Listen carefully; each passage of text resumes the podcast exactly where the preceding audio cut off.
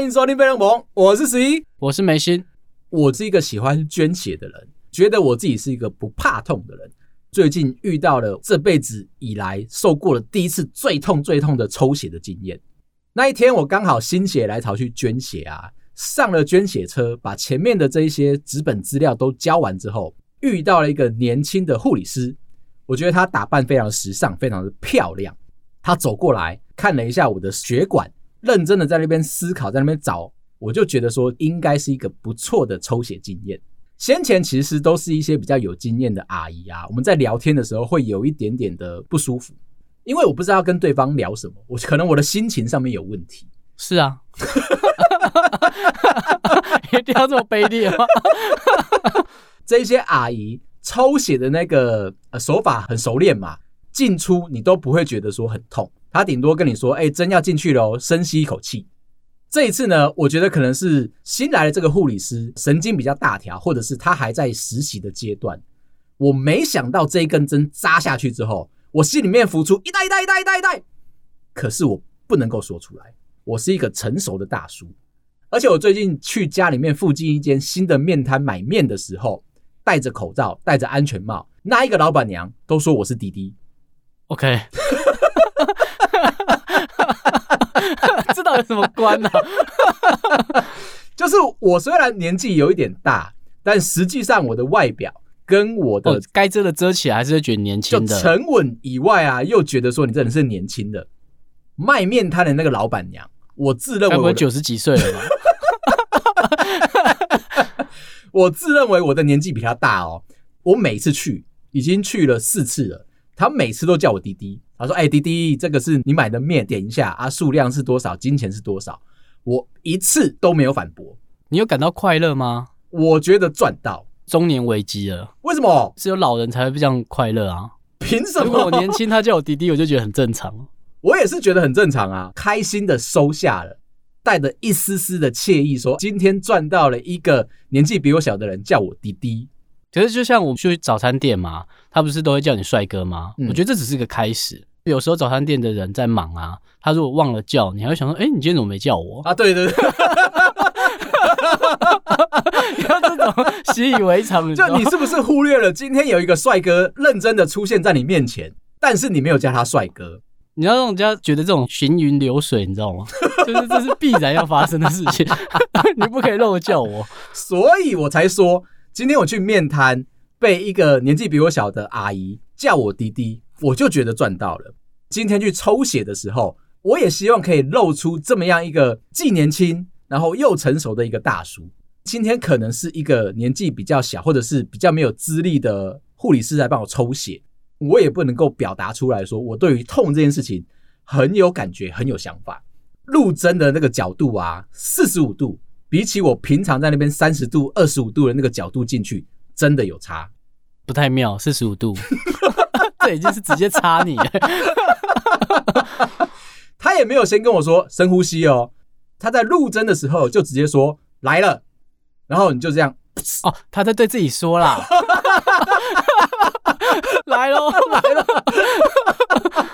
一下去我就哎带带带带，我手都握紧哦，不能够说出来，而且我的表情闪过了一丝丝的痛感，我把它压下来了。为什么要压抑啊？就痛就说痛啊。可是你不觉得说，如果我当下说很痛的话，你可以说痛，我可以叫一代吗？那个表情跟那一个反应，会不会让这个年轻的护理师觉得他似乎做错事了？有这么严重吗？我害怕，因为我老婆一直再三的警告我，我这个人的个性呢，比较大拉拉的，比较做自己，没有在帮别人想。他都会希望我在做每件事情、说每句话的时候，都要思考着不要影响到对方，不要让对方受伤。刚刚听进去了啊，所以我现在被扎了一根很痛很痛的针，但是我不能够说出来。那就在我吞的这个时候，我觉得我已经忍过了第一次，后面开始在抽血的时候就要开始顺利的吧？没有，这个年轻的护理师呢，持续的在调整这个抽血的角度，可能刚刚那个四十五度下去，血液的流速不如他预期。他开始上下移动，虽然说有一点点痛，下一个来了，前后移动，他特别抽出来吗？他可能觉得说进去的那个血管的角度还不够深，还是他有跟你说，你有看过十连集吗？进出的这个当下啊，强烈的感觉到这一根针，这一次的体验真的是我有史以来一生当中最痛最痛的时候。后来还好，接下来就很顺利的把我的血抽完了。在他准备要拔针的时候，他也没有说深呼吸哦，他说出来。哦，也是对自己说啊，他也要有心理准备啊。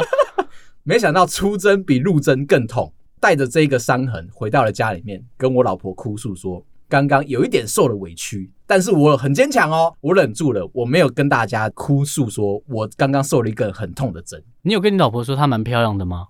我不敢，怕我老婆会曲解掉了我刚刚的那个意思，意思就是这样啊。这不是大叔该干的是吗？那我还有另外一个我不知道怎么样处置的一个情形。我的朋友啊，她是一个学校的志工妈妈，课外活动的体验，她都会去参与当里面的关主。一方面是陪小朋友玩，一方面是可以照顾她的女儿，刚好也是一个户外教学，边在陪小朋友玩，然后边看顾着她女儿的时候，突然间看到一个男生急急忙忙的从另外一边冲过来。冲到他女儿面前，打了一下他女儿的头，就跑掉了。他女儿几岁啊？大概五六岁。我的这个朋友啊，心里面就很焦急，觉得说怎么可以，我女儿被欺负了，马上抛下手边的工作，冲过去抓住刚刚攻击人的那一个男生，问他说：“你为什么突然间就攻击别人，而且打我女儿？”那个男生只讲了一句话：“不可以吗？”人就甩开我朋友的手，就直接跑掉了。这么有个性。真的很有个性呢，这样可以吗？我朋友啊，心里面就开始百感交集。你要不要冲过去把那个小孩抓下来，跟他讲道理？还是应该要去质问他的父母，说为什么放任你小孩这样子做？或是跟老师说吧？他后来才告诉我说，觉得有点不高兴。老师在学校里面呢，有跟所有的同学说，这一个小男生情绪有一点点不稳定，所以请大家不要跟他一起玩。有一点算是隔离孤立的一个方式在，这样很糟糕吧？我朋友的女儿其实她是一个人见人爱的小朋友，她很喜欢跟大家交朋友，所以他们在学校其实有玩在一起，只是没想到说可能玩的状况有点超过了，会有一点动手动脚的。在那个当下，我朋友其实不知道该怎么样处置嘛，转过来他就问他女儿说：“刚刚为什么不大声的跟老师说？”他女儿回答：“告状是不对的行为。”是一个很成熟的表现。当你在社会当中啊，如果你随意的跟别人告状的话，你有可能会经历更痛苦的一个报复，一个反噬。对，好黑暗哦！这不是在聊小孩吗？其实就是一个你由小到大的一个心情的转变嘛。五六岁就要这么社会化哦？啊，社会不是就是长这样子吗？对啦，就是你有事也不是一定都能讲啊。没错。才知道说，原来这个老师其实可能在学校里面会有一点大事化小、小事化无的心态。这个这是主管吧？如果今天这个男同学啊，在老师的教导底下，他还是没办法控制他的情绪，只好老师说：“那不然我们就把你隔离开来，不要找你的爸妈来学校讨论。这样子可能是对其他同学都比较方便的一个做法。”听到老师的这个反应之后，其实是有点生气，就觉得他没有作为吗？对，他会觉得说老师应该要当下，我们就赶快把这件事情给处理好，不要让他一直蔓延下去，因为没有处理，到最后就会变成一个非常重要的问题。所以告状是不对的。对，但是主管没有作为也是对的。大人的世界是不是很复杂？哦，好复杂哦。这两件事情就是我最近不知道我该怎么样处理的一个状况。毕竟你就是一般的上班族嘛，上班族你能够说点什么吗？不行，所以我就去找了一些童书，我来看看有没有那种教育别人怎么样处理个人情绪的一个方法。还真的让我找到。我很快的讲这个故事：一对锹形虫的兄弟，大哥呢最近得到了一个新的皮球。有一天他刚睡起来。打开了冰箱，发现他的果冻被吃了一半。再往窗外一看，这个小弟很开心的在玩着他的皮球。大哥就抓狂了：“你怎么可以这样子？没有经过别人的同意就拿走别人的东西，跟吃别人的东西？”两个人气到在打架。就顺道的把这个皮球踢出去。踢出去这个皮球力道之大，打翻了森林里面昆虫大家都在玩的这些设施啊！这一群昆虫非常的生气，就开始指责了这个锹形虫的大哥。锹形虫还是锹形虫啊？锹形虫还是锹形虫？这个问题很好，我不知道。我就问一下，我没事没事，我听得懂。反正呢，就是这个大哥呢，突然之间变成了大家公审的一个角色，非常的生气。一个大爆发，整个人就飞出去了，顺便不小心撞到了皮球，乒铃乓啷的。没想到这个结果是大哥跟小弟两个球形虫都插在皮球上面。你应该不要改的，我也不知道我是不是对的。我就是这么容易修正，自适应非常的强。OK，你对我有意见，我就马上修正。好。反正听众有对的答案，也可以跟我们说。我觉得这个马上再改。最近的中文的说法，每一年都在改变。比如说牛仔裤，现在叫做牛仔裤啊。对啊，我不懂这个。我看到新闻、啊、你也不知道他为什么要改嘛？改完之后你也不懂，又没有人在穿了。他好贼哦！他不是后来就说都是老人才会穿牛仔裤。我就是受了你这个启发之后啊。我顺便就把我家里面的牛仔裤慢慢的给它清出去。我好像看 YouTube 在讲，我就想，哎、欸，对，跟你讲一下。我发现你好像蛮常穿牛仔裤。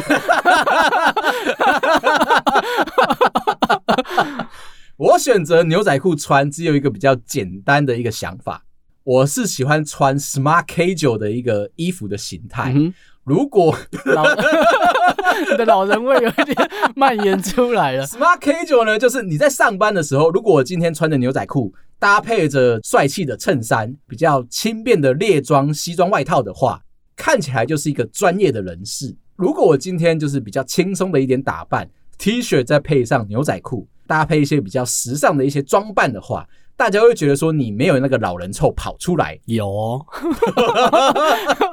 我看完那一篇，我就想，哎、欸，真的哎，我发现我这两年都不太穿牛仔裤了。哎、欸欸，我这时候想到你，我说，哎、欸，我应该是时候的跟你们讲一下。我听进去了。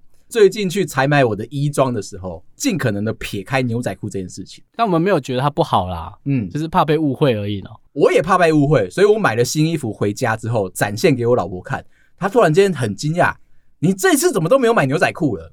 那我又不能够跟她说，我害怕大家给我贴上一个老人家的标签。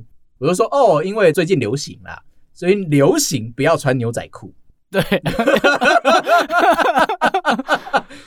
讲回来呢，这一对锹形虫兄弟现在就插在皮球上面，大家开始在思考着要怎么样把他们分开来。突然间，一只犀牛冲进来之后，不小心一脚把他们踢开来。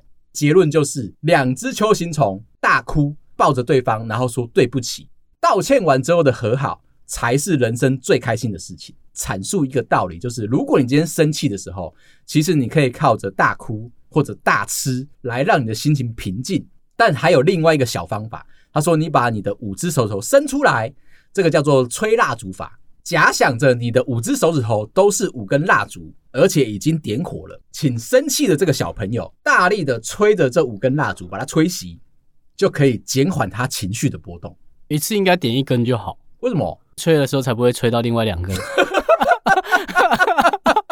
我会太钻研吗？”他有要求说，在吹的时候呢，不要吹到别只手指头。我怕小孩的手比较小，必须要一根一根的吹熄，最好是慢慢的吹。吹气这件事情啊，是会活化你的副交感神经，控制你这个情绪波动的一个最大的因素。不管你后面这边这么认真哦，哎，我去查了，我还以为在童书的那一段，我才在闹你。结果你有什么交感神经哦？哎，因为我最近在学着怎么样冥想，都会有一些比较不一样的做法。很重要一点就是冥想，你要先学会呼吸法。但是我不知道呼吸法的关联到底是什么。他只说你在冥想的时候，可以把自己抽离开来意识，让你自己的意识跟情绪，你知道说他们是共生共存的。人不可能没有情绪，自我意识的本体可以不需要受到情绪波动。让你整个人变得很浮躁，我就去学了怎么样呼吸。看完这本童书之后，我才理解到吐气可以活化你的副交感神经，就可以让你的心情平稳下来。所以有些人可能心情不好的时候，要去吃东西，甚至去唱歌，甚至去游泳，都有相同的这个疗效，可以让你心情平静下来。多呼气这样吗？对，你一定要吐，反而不是吸。以前我都觉得说，人家叫你生气的时候要心情平静的话，他叫你要深呼吸，是大力的吸，然后轻轻的吐。结果不是，其实他是应该反过来，你随便吸，但是你就疯狂的吐，吐出来，你的心情就可以慢慢的平静下来，很没有用的。我觉得 OK 啊，大家应该都可以学的。哎，很多的书啊，都在教你说如何处理你的情绪的反应。但大家赚到了，因为我随便讲了两句，大家都可以就可以用了，是吧？我要来聊一下今天的主题。我的朋友们最近开始在封露营，心里面有一点点想去，但是我会害怕说我的野外求生的能力不够好。现在不是很方便吗？已经都会有管家什么的帮你把露营地都弄好，甚至你只要人去，还有那种现场租帐篷，直接一卡皮箱入住的这个行程。那我的朋友们呢？他们是想说，都这个年纪了，如果还需要别人服务的话，不是一个成熟的大人，他们就想要挑战自己去露营，准备好了所有的东西，到了露营地开始扎完营，接下来他们就开始吃吃喝喝，一路到了晚上。扎完了营那一天，突然之间狂风暴雨，大家想说，反正时间到了，吃饱了就去睡觉。有一组家庭啊，他们拿了非常非常高级的装备来出去露营。我最担心的一点就是我装备输人家。你要知道，它其实是一个经验累积出来的成果，还有地位的展现。如果你今天是初学者，你一定是去别人准备好的。表达出来说你很有很有想法，那你一定是掏出来，才可以跟大家在露营地里面好好的炫耀一番。我身边的好朋友啊，走火入魔，爸爸直接带着某一家日系品牌的手机到了现场去打他的电动。他们那个品牌啊，有所谓的手机跟游戏联动，游戏机在家里面上网，远端连线回来，手机就可以操控。现在好像都是这样玩啊。他到了露营地之后，也不用担心他自己在里面好像格格不入，拿着手机，老婆也不会觉得他似乎没有在做正事。为什么我觉得你在讲这一段很兴奋？表达出来说，到了露营地，你可能是放空，但你还是需要找一点事情做嘛。除了吃饭跟睡觉，还有看书，不然三天两夜其实很难待耶。那有一些比较厉害的，甚至会带投影机。让小孩在那边看巧虎啊，看那些快快乐乐的电影，我心里面会觉得说有一点害怕，没有把这些东西都准备好，被朋友之间来开始比较，不能够保持着一个虚心接受、虚心学习的一个想法，我是不是就会对录影来了却步？那你知道我比较害怕什么吗？什么？就是你那个朋友后来怎么了？能不能先讲完啊？那一天晚上，突然之间有点狂风暴雨。九点多，他们开始在吃宵夜的时候，下起雨来。讲过了，讲过了。然后呢？该睡觉了。就到了他们要睡觉的那一个刹那，帐篷一打开，有一只狼，是不是？最好给我一点爆点哦，给我埋这么深。啪！一大滩的水从他的帐篷里面溅洒出来。可能是因为他在设置他的高级帐篷的时候，没有把所有的安全的角落都设置的非常的稳定。下了一场大雨，里面的水全部都灌进去帐篷里面。他们本来想要抢救，但是想一想办不到，因为所有里面的器材都被水淹掉了。气到一个不行，人就跑到了车上睡了一个晚上，起来整个人腰酸背痛到一个不行。我这里有一个小小的主题要跟你分享，到底哪一个是主题啦？露营还是这个啦？露营里面藏着一个非常深的睡姿心理学。睡觉的时候，你是用一个什么样的姿势，会反映出来你这一个人的人格到底是一个什么样的表现？趴在床上或者是躺在床上，影响出来说你这个人的表现是怎么样的一个行为模式？我原本啊是趴着睡的人，其实他是很在意人际关系，想尽办法会圆滑的去迎合每一个身边所有人的需求。但是我最近。因为冥想，我现在改成正面仰躺，是不是我的人格开始有改变？应该会吧。刚刚我说那个变得比较讨人厌是真的。我跟朋友出去在聊天的时候，大家都说我变了，觉得我从一个像刺猬一般的角色啊，现在变得像佛祖一样，背后是有光的。是假的？他们在讨论他们，可是你不迎合别人的哎。对，我不迎合别人的，而且我会把我心里面的话讲出来。讨论生活遇到的大小事情，可以用一个非常精准的第三者的观点哦，告诉他们说怎么样做才会更好。那你要跟我们说今天的主题了吗？我的睡姿心理学上面有四个，一个是正面仰躺着睡觉，一个是趴睡，另外一个是侧睡，第四个是卷曲起来像一个胎儿一样的睡觉的方式。侧睡没有分左右吗？侧睡没有分左右，那它有一些细微的角度，像是你的手是往下摆还是打开来的摆，但其实都差不多。你是怎么样睡觉的？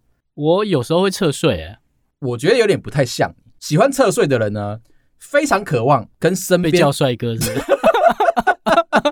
接近。他说你非常渴望跟身边所有的人建立好关系，你原本就是社交性的人格哦。嗯。我先收下了。你是容易相信别人的，比较容易被骗。爱情观很有趣，你会相信你自己的直觉，做了决定之后就不会被影响。你希望你的另外一半像是朋友一般的相处，价值观啊跟年纪都是差不多的对象。谁不是这样想啊？没有，我刚刚那个趴睡就不是。他说，如果我是趴睡的话。除了会在意人际关系，会圆滑的迎合所有人的满足以外，对我的另外一半有强烈的占有欲，喜欢掌控对方，但是也想时时刻刻陪在对方身边。人格上面有一个小小瑕疵，很严重的瑕疵，怎么连睡姿都这么讨厌呢？就是他好像真的反映出来我内心的那个感受，而且我是不喜欢接受批评，但是性格大胆的人。所以我才会刚刚问你啊，我现在睡姿改变了嘛？我现在是变成哦，难怪一开始先不讲这个哦，还被我问回来，我不知道准不准，我觉得准啊，我觉得准，我才希望说你从一个比较旁观者的角度，但是我现在改变了啊，我现在是正面仰躺型的，说我现在的呃人格是平常生活的时候规矩也很有压力，对自己跟别人都有一个非常高的标准，精明能干，而且非常爱面子。你在恋爱里面是反过来的哦，渴望自由，不喜欢被约束。哦，你现在想离婚呐、啊？之前不想吗？从你冥想之后，发现你需要自由了。我觉得这一集如果被我老婆听到的话，突然间觉得说所有的事情都说得通了。对啊，潜意识的嘛。那如果你今天是像是胎儿一样卷起来睡觉的朋友啊？感受力会比别人来得多，内心敏感，但是外表坚强，是一个玻璃心的朋友。你有一个很强烈的个性跟很强烈的气质，容易听进去别人对你说的一些无心的话，在里面心里面感官放大。追求的那个伴侣是希望有安全感，可是因为你是被动的角色，你常常会跟对方失之交臂。你虽然是一个外表看起来很坚强，有点高冷型的。实际上，你想要找到一个对象是非常让你觉得有安全，但是呢，你有没有发现你自己讲话怪怪的？在这个心理测验上面的时候，我也就觉得说，这种人好麻烦哦。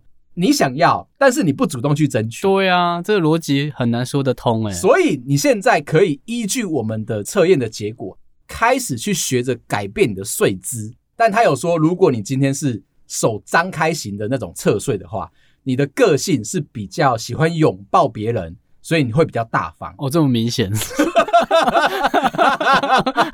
啊，如果你是手直接垂下来，因为有的人是侧睡，但是手是粘在自己身上的，这个叫木头式，就会是一个比较严肃的人。手放在脸颊旁边的呢？他就没有特别说了，为什么你睡觉要放在脸颊旁边？我没有放在脸颊，我是问。现在不能提问是不是？他还有别的，像是你是把手枕在头后面的，或者是手是大字型的这样张开来的，概念也都差不多。就是你们很喜欢拥抱别人，这也 OK 啊？你不觉得这个概念很精准吗？那我问你哦，你知不知道为什么饭店去睡觉的时候啊，总会给你四个枕头？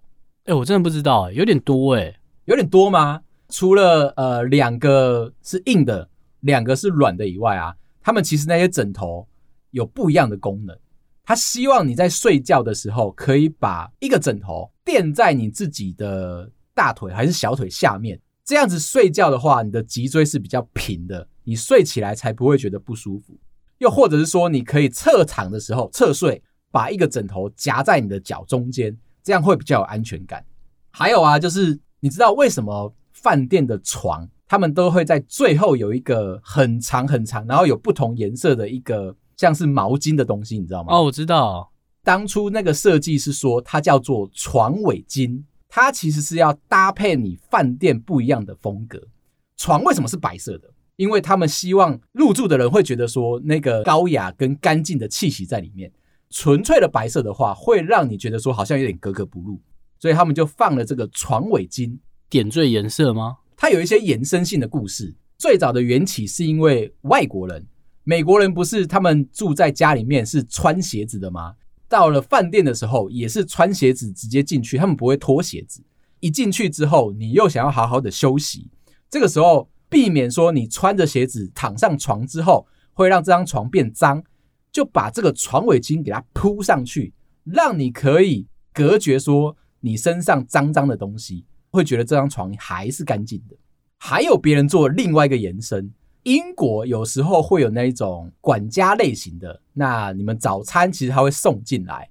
如果我希望放早餐在你的床上，可能会觉得说有一点被打扰的感觉。这个床头巾也有一个隔阂的效果。床尾巾哦，对，床尾巾有一个隔阂的效果。那你最近变得很博学。尽量从这些生活的发想里面去思考，因为其实我真的没想过为什么它要出现在那边呢？它其实是一个很突兀的表现。就像我也不懂，我每次去饭店睡觉的时候，它要有这么多层的被子，我还真的找到答案。床单上面不是还有一层薄的床单吗？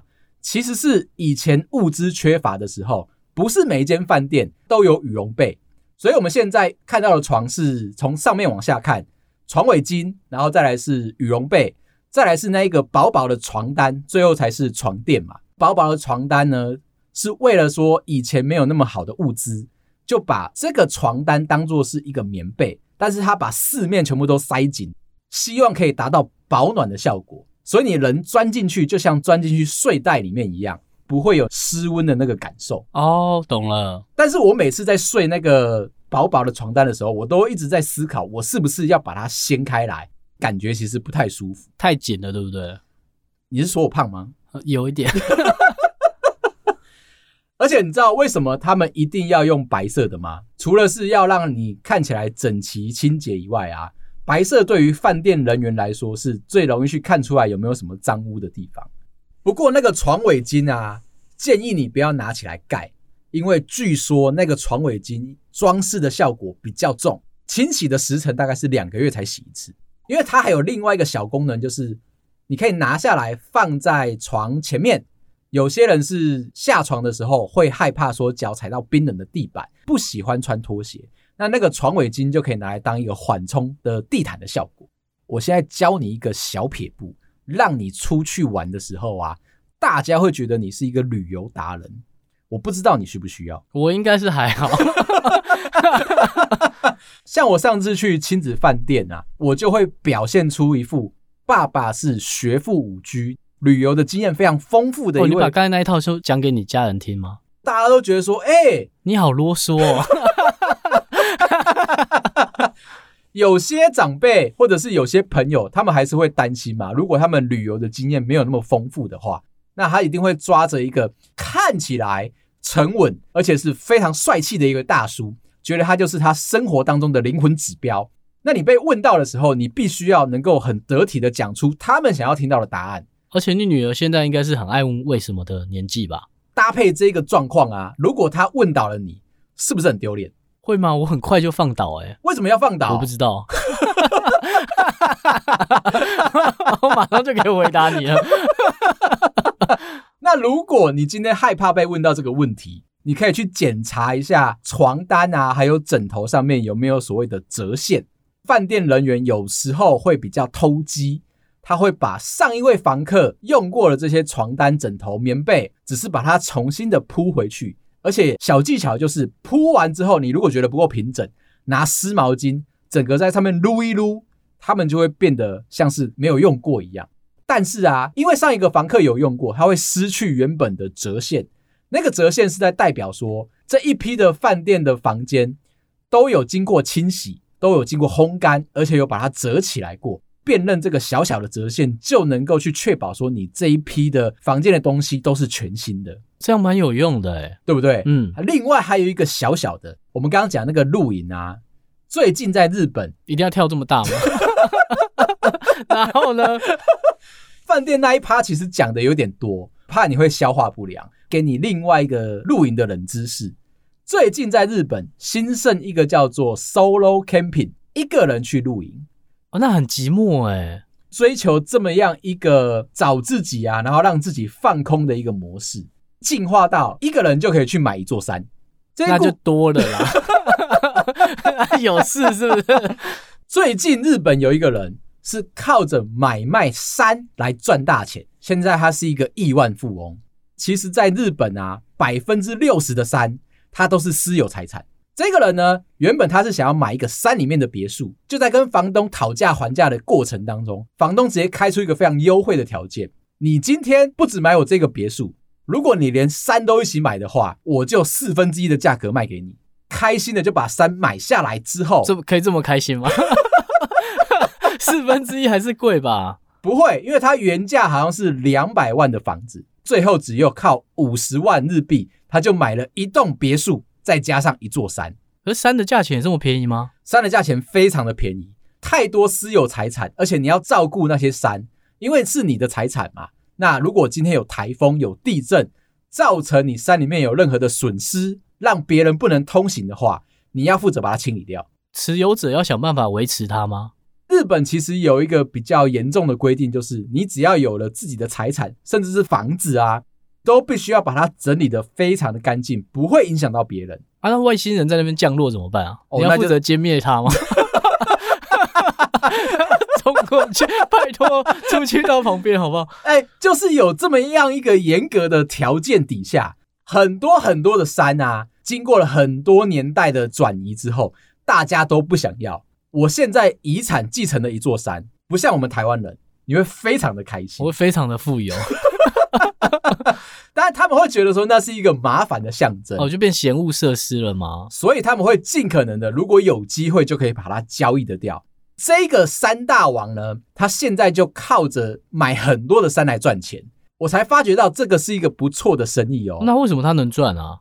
如果你今天要在上面盖电塔。政府的电力公司需要跟你这个地主租一个位置在那边盖东西，政府就要给你租金。电线杆也是一根电线杆就算一次的钱，你每个月都要付这么多电线杆啊，跟这个电塔的钱，久而久之你就开始可以赚钱。他有讲到一个很夸张的，甚至他有一块土地一座山，只花了两百块的日币，他就把它买下来了。久而久之，这个人就买了越来越多的山，他就他扫得完吗？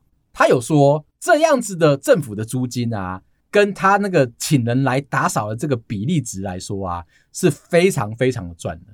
加上他现在活化的这个做法，直接把露营地他用租的方式，像你今天想要自己去露营的话，我就租给你一个礼拜，那可能收你十万块日币，整个山的那个价值你就回收回来了。讲了这么多，我要诚恳的邀请你，下次有机会跟我一起去露营。今天就先到这边啦。好，我们今天就聊到这。如果你喜欢我们的话，麻烦到各大收听平台帮我们五星点赞、订阅、留言、加分享。有空也可以来 IG 找我们聊天。感谢大家，拜拜，拜拜。